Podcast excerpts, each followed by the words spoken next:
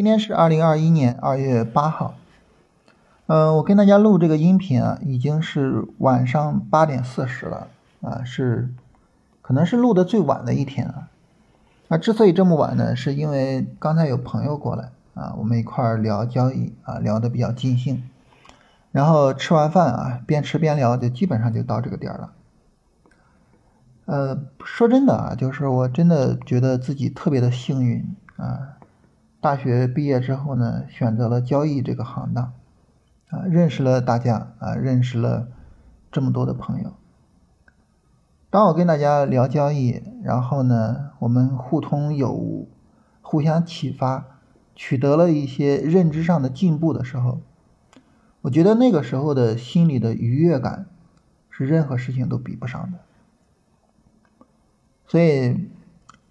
真的非常非常高兴，就是能够每天跟大家聊一聊行情啊，聊一聊操作，聊一聊啊我自己对于交易的认识啊。更高兴的是呢，每天都能够得到大家的反馈啊，无论是问问题也好，无论是跟我交流自己的交易想法也好，对于我来说呢，这些都是我的幸运啊，也都是我的幸福所在啊，所以真的非常的。觉得有幸啊，跟大家在交易中、在市场中相遇。呃，今天呢，我们就不聊板块了哈，因为我 没有复盘啊，没有去看什么板块走得好。简单的，我们聊一下大盘。大盘呢，在周五的时候，我们说这一波下跌跌不下去是要去买的，是吧？那今天呢就没有跌下去。呃，实际上呢，今天五分钟上一个高开，高开之后呢是一个五分钟下跌啊，从开盘一路下跌呢，跌到了十点二十五啊，这是一个非常充分的五分钟下跌，所以这个五分钟高点被突破，对于上证指数啊是三五幺二附近啊，就是开盘之后的冲高，冲高到了三五幺幺点六八嘛，就三五幺二附近，这是一个买入的点啊，我们应该在这个地方去做大盘的买入。买入之后呢，那么我们现在比较关心的啊，就是二月三号的高点。啊，三五四四，也大约就是三五五零附近吧。这个位置能不能被突破？啊，这个位置突破了，持股过节。这个位置如果说没有办法突破，那这个时候呢，也不至于说清仓啊，但是呢，这个仓位可能要降一降，啊，可能要注意一下风险，啊，所以呢，明后两天三五五零这个位置啊，至关重要。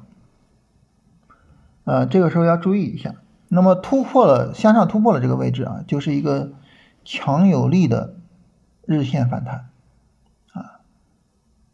那么这种情况下呢，我们对于后市整个的期待还是比较高的啊，所以持股过节。但是如果不能够突破三五五零，实际上呢，这个时候就是在这个三四五零到三五五零啊这中间做了一个小规模的震荡。啊，那么从走势上来说呢，急跌之后小规模震荡，实际上后面很有可能伴随新的下跌，啊，所以这个时候三五五零呢就成了一个重要的位置，啊，我们需要根据这个位置去判断，啊，我是否要持股过节，以及呢我持股过节的仓位有多大，啊，这是跟大家沟通一下大盘的情况，然后呢来看大家的问题。啊，我们前几天就说了哈。年前这几天呢，不多聊别的了啊，就是跟大家这个沟通一下大家的问题，解决一下大家的疑难啊。有朋友问啊，说这个震荡区间买入，然后呢又震跌破了震荡区的前低啊，D F 下了零轴，这种情况下是不是真的破位？这个是不是真的破位啊？我们一般不看 D F 下不下零轴，为什么呢？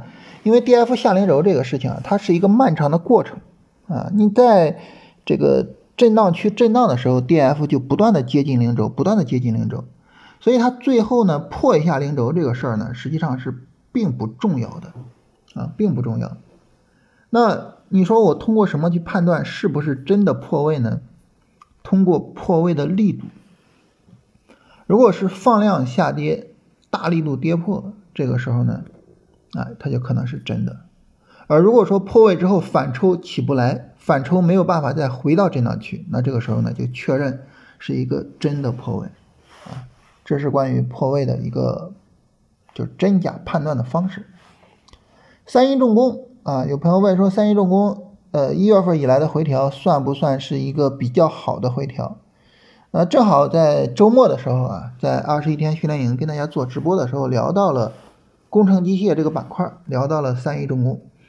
啊，在里面呢，我跟大家说，这个工程机械这个板块本身是一个比较好的调整啊。三一重工呢，也是一个可以做的走势啊，它不算走的太好，但是可以做。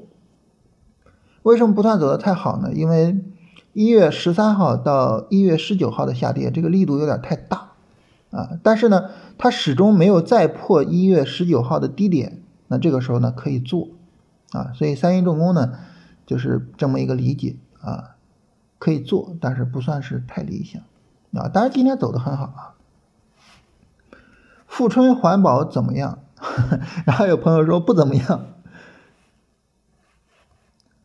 呃，大家慢慢跟大家聊啊，大家已经学会了判断方式啊，大家也知道我的偏好。你像三一重工这种啊，就是持续上涨，你一眼看过去这就是上涨趋势。这种股票啊，它调我也不怕，它只要调的力度不大，只要是不破位，我就敢去买。但是呢，像富春环保这种呢，持续下跌的，我是绝对碰都不碰的，看都不看的，啊，大家也知道我的偏好了，是吧？所以呢，你要让我回答，就是不怎么样，啊，就跟这位朋友回答的是一样的，啊，不怎么样。我从我自己的偏好上来说，我就比较喜欢，就是你一眼看过去，确定无疑的上涨趋势，你一眼看过去，没有任何的破位，啊，肯定能做，我就比较喜欢这种。华天科技怎么样？啊，不怎么样，是吧？不怎么样，啊，跌的比较急啊，这种我一般是不碰的啊。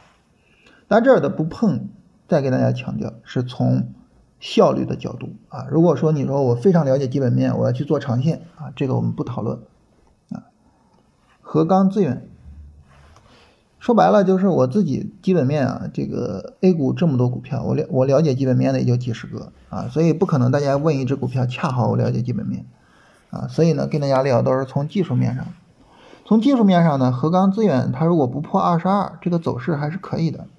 啊，不破二十二这个走势呢，就算是一个高位的波段回调，而且是一个震荡式的波段回调，还是不错的。啊，所以可以去关注啊，河钢资源这个可以去关注。然后如何看待月线低背离？一般看不到这么大的级别哈，啊，一般看不到这么大的级别。跟大家聊一下，就是不同的级别它的意义。月线啊，基本上就是牛熊市啊。你去看月线、短线，你就发现一个短线对应一个牛熊市啊。那周线、短线呢，基本上对应一个波段。所以你说月线低背离，这个我我一般看不了那么高啊，一般看不了那么高。而且呢，这个煤炭月线底背离的作用已经结束了，是吧？它已经通过前面两波上涨已经结束了啊，所以不用再去多看这个了。而且你看周期太高了之后啊，有些时候你对市场不敏感，可能也是有问题的。从效率的角度讲，可能也是有问题的。啊，有朋友问背离的预期是什么？背离的预期其实就是先一波短线下跌，啊，这一波短线下跌如果说不破位，那这个背离的作用就结束了啊，你就可以再买。如果说这个背离呢，它导致它破位了，那这个时候呢，就整个行情就一个波段可能就结束了，啊，所以呢，如果说背离了，然后你发现呢下跌没有破位，你不要老担心啊背离背离背离，你该接就可以接啊。呃，有朋友问说，大盘的三十分钟是不是已经有一个底台了？为什么不去买？啊，这个为什么不去买？我在当天已经跟大家说过了哈，就是当时的下跌力度过大，啊，就是我个人主观判断，它还需要一个新的下跌，啊，才能够构造一个底部，所以不去买，啊，主要的原因就在这儿，啊，就是二月四号，尽管二月四号下午的反弹非常厉害，啊，然后呢？这个二月四号下午的反弹啊，这两根 K 线反弹了百分之一啊，上证指数反弹百分之一，大家可能会觉得哇，它的反弹这么厉害了，那那这还不能买吗？啊，但是呢，因为它前面下跌力力度过大，所以我判断呢，还会再有一个新的三十分钟下跌再去买才是高效率的啊，所以呢，我要等等周五这个下跌走出来，等今天去买啊，这种就属于是经验上的判断。你一看这个力度，它就不是说马上就能买的这种力度啊，它不是那种小的力度，你就知道你要去等啊。这个大家经验丰富了之后，慢慢的去积累经验，呃，你也能够做出来这种判断。你比如说今天啊，今天你看三十分钟已经有五根 K 线的小横盘了，这个横盘力度就很小啊。如果说明天不是急跌，保持住这个高位横盘向上破三五五零的可能性就非常大啊。这也是经验，对吧？这也是经验啊。大家做的多了，这种经验你自然而然的就能够具备啊。然后这个有朋友说。个股评论大多是无用功啊，不会起作用，嗯，应该不会起作用，说实话。但是呢，我希望能够给大家形成一种直观印象，就是你能够知道那种持续下跌的那种没有意义，你能够知道我想要一个效率，我就需要上涨趋势，就需要持续的上涨过程，就需要不破位，就需要回调力度小，你能够知道这些事情。我觉得这个很重要，你形成一种直观印象，这个很重要。所以呢，就是有时间的话，也会跟大家聊一聊哈。嗯，当然，如果说我们平时呢，不是说现在这个 集中跟大家回答问题啊，平时聊，如果说时间不够的话，呃，个股问题有些时候我会过一下啊，就是不聊了啊，这个请大家见谅啊。呃，下面就是一个个股问题啊，华泰证券要不要割肉？关于这个事情，其实我前两天说过。就是那种没有按照规则做的股票啊，被套了或者什么，其实我也没有什么太好的办法啊。我我不会像别的分析师似的那种，就是轻描淡写的来一句啊，说你高抛低吸降低成本吧啊，不会这样，因为我知道你没有这个能力，对吧？你有这个能力，你就不会被套了啊。但是那你说我能有什么好办法让你解套呢？没有，没有。我唯一有的就是我能告诉你，呃，好股票什么样，我能告诉你一个比较好的操作规则、操作系统什么样。但是呢，呃，你已经出了问题，我没办法说这个怎么办啊？那就只有只有去说我我去碰运气，只有这样。包括在二十一天里边，我跟大家聊也是这么聊的，就是这个事情没有办法。啊，有朋友问说，婴童概念是不是值得跟踪？这个哈，你要去看这个概念啊，它的这个波动是不是具有板块效应，这是第一件事情。你首先要知道这个板块它是不是一个有意义的板块啊？你比如说婴童概念呢，它里面的一些股票，像什么长春高新、通策医疗啊，它们之所以涨，之所以跌。和婴童这两个字有没有关系？那如果说没有关系啊，通策医疗的上涨和婴童这两个字没有任何关系，那这个时候这个板块其实是没有意义的，那后续的也就不用看了，你不用去管它走势怎么样，你也不用去管别的啊。所以这个板块的概念有意义，这是我们去讨论这个板块的基本前提。那我个人觉得婴童概念这个板块。它它不存在这方面的意义。呃，有朋友问说东方财富能不能买？啊，东方财富这个我们之前点评过啊，就是它的调整力度有点大了啊，一月二十五号到一月二十九号的调整有点大了啊，不太适合，不太适合，可能它需要一个力度的调平过程，也就是它需要高位震荡一下，然后再找机会再做啊，现在不太适合。二十一天训练营收费多少啊？这个我们年后如果再做的话，到时候再看啊，到时候再看。然后日线、阴线买的话，五分钟突破怎么用？五分钟突破就是指向上突破呀，因为它这个日线、阴线啊，它是一个下跌过程，对吧？那你下跌过程，你能在下跌的时候直接买吗？不可能，对不对？不可能啊，所以这个时候你肯定是说。这个下跌转上涨了，我去买。那这个下跌转上涨以什么为标志呢？以五分钟向上突破为标志。它有可能在这根阴线内部去完成，也有可能呢是第二天去完成啊，这个呢，呃，我们要注意一下啊，你你你你肯定不能说你说这个出阴线了，我当天就要买啊，那不是。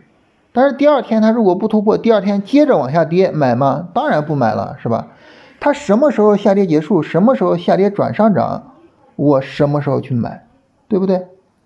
啊，所以这个时候呢，实际上就是我去看这个阴线什么时候结束，什么时候走出来五分钟向上突破啊。呃，怎么看下跌跌不下去也是这样啊？看下跌跌不下去，就是它往上涨了。它往上涨了，就说明下跌跌不下去啊，就说明就开始涨了。怎么确定它往上涨了呢？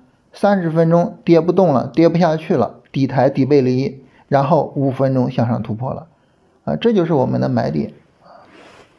长安汽车，长安汽车呢，那么之前概念特别强，拉的也特别好，但是呢，现在已经过了那个时候了。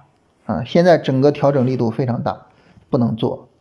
包括我我我记得在二月二号涨停之后，我就点评过长安汽车，我说不能做。啊，哪怕它那天涨停，我都说不能做。所以就是它整个回调力度大，这个是一个整个的一个客观事实。从二十八现在调到十八了，是吧？这个调整力度太大了。啊，你说它未来会不会涨？不知道。但是调整力度大，那么它涨的概率是比较低的，有很多的人在卖，它涨的概率是比较低的，啊，所以呢，我是不会去买的。五分钟向上突破买入法适合其他品种吗？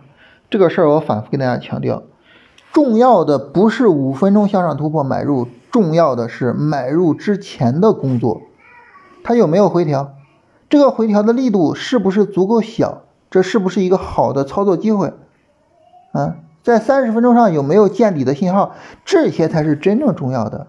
你不要老盯着五分钟向上突破呀，对吧？那五分钟向上突破，那次数太多了，对不对？你盯着五分钟向上突破，你这这你突破就买，突破就买，我的天呐，那没法做啊，是吧？那单子没法做了啊。所以不要盯着这么一个简单的信号。中联重科。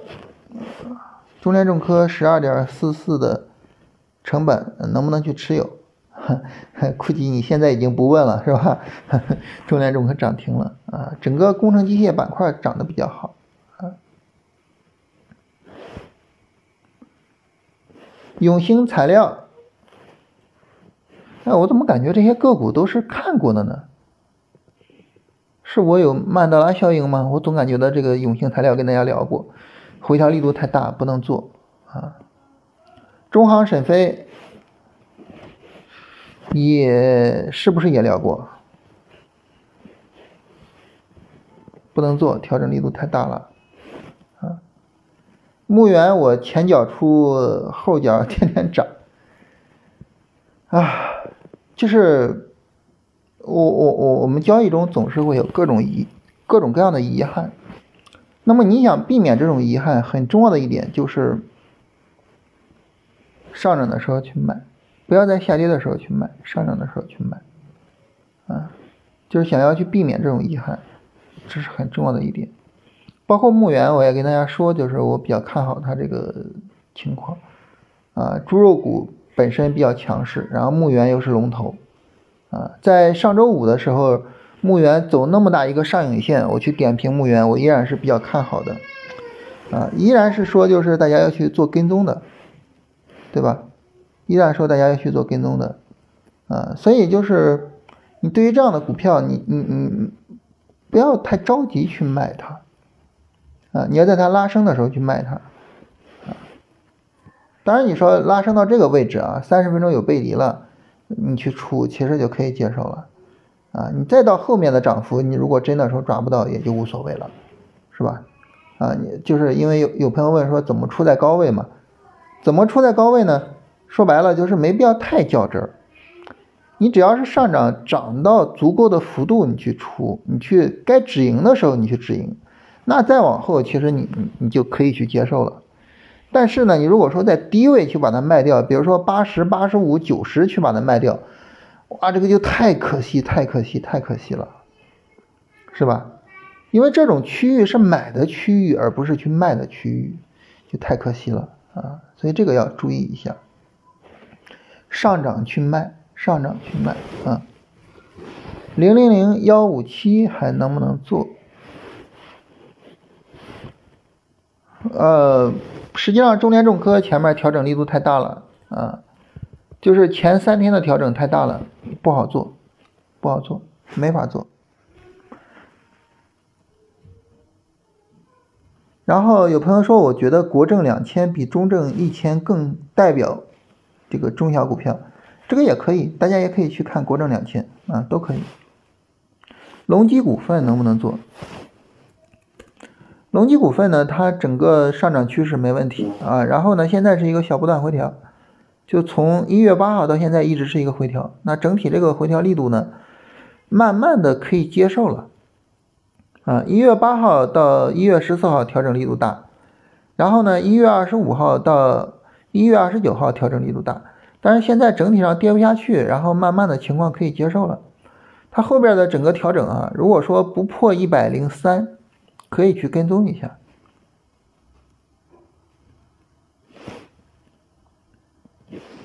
啊，然后这是整体上就是大家的问题啊，跟大家聊完了。聊完了呢，就是跟大家说一下，呃，在二十一天训练营里边啊，有一个朋友提了这么一个观点，我觉得挺有意思的，大家可以去，可可以去尝试一下。就是，呃，每一次就是有人问了什么股票之后，如果大家比较方便啊，你在听语音的时候，其实可以暂停一下，然后看看这个股票的走势，然后想一想你会怎么做判断，你会怎么去做操作，然后再接着听我说这个股票怎么看。这样呢，可以等于是一个对照，可以去看看自己学的是不是到位，是吧？啊，也是一个很有意思的一个一个一个一个工具吧，学习工具啊。我觉得你像这种，就是能提出来这种想法，也很有意思。哎，就是就说明我我我对于这个学习资料的运用啊，我是比较灵活的。啊，并且呢，我希望更多的自己参与其中，我觉得这就很有意义啊。就是学习这个事情呢，是我们自己必须要参与其中的啊，不能够什么事儿都等。